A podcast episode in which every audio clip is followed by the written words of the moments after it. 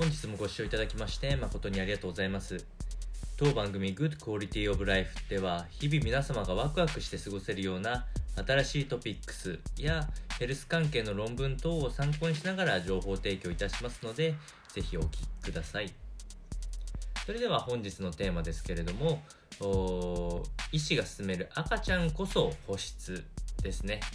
まあ、あの直近では認識も変わってきているので、えー、ご存知の方も多いかと思いますがそういう方は再認識というところでぜひお聞きいただければと思います、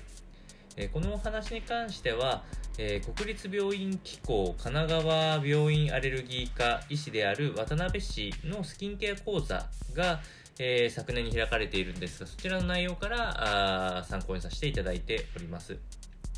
えー、まずこの乳幼児の時期からのスキンケアの大切さっていうのはまず、えー、親御さんたちは再認識すべきであるということを渡辺氏は強く訴えております。えーまあ、その理由としては赤ちゃんっていうのは皮膚が非常に薄いのでバリア機能っていうのが、え、低下しやすい、え、っていうのが実は要因となっております。赤ちゃんの肌だとすごい、えー、ツヤツヤしてて、えー、強いんじゃないかと思われがちですが、そんなことはなく、えー、必ず保湿が大切になるよという話が、えー、あります。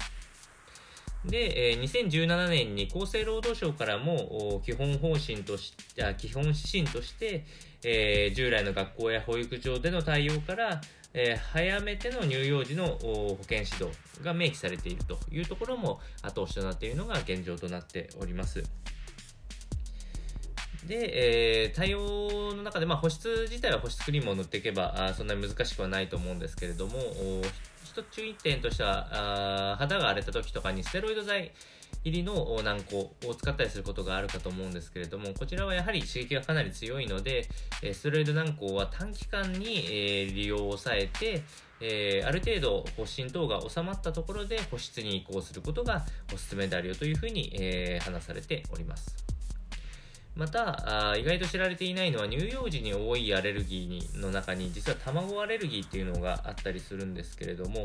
まあ、離乳食からあ実際の食事に変わっていく段階で、まあ、卵を食べてアレルギーが発症するという可能性はあるんですけれども実際この卵アレルギーの解消法についても、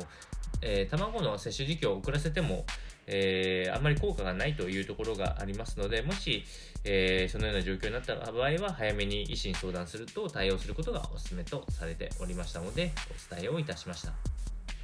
それでは本日の内容は以上となります。この番組の内容が少しでも面白いな、気になるなと思っていただいた方は、ぜひチャンネル登録をよろしくお願いいたします。それでは次回の放送でお会いしましょう。本日もご視聴いただきまして誠にありがとうございました。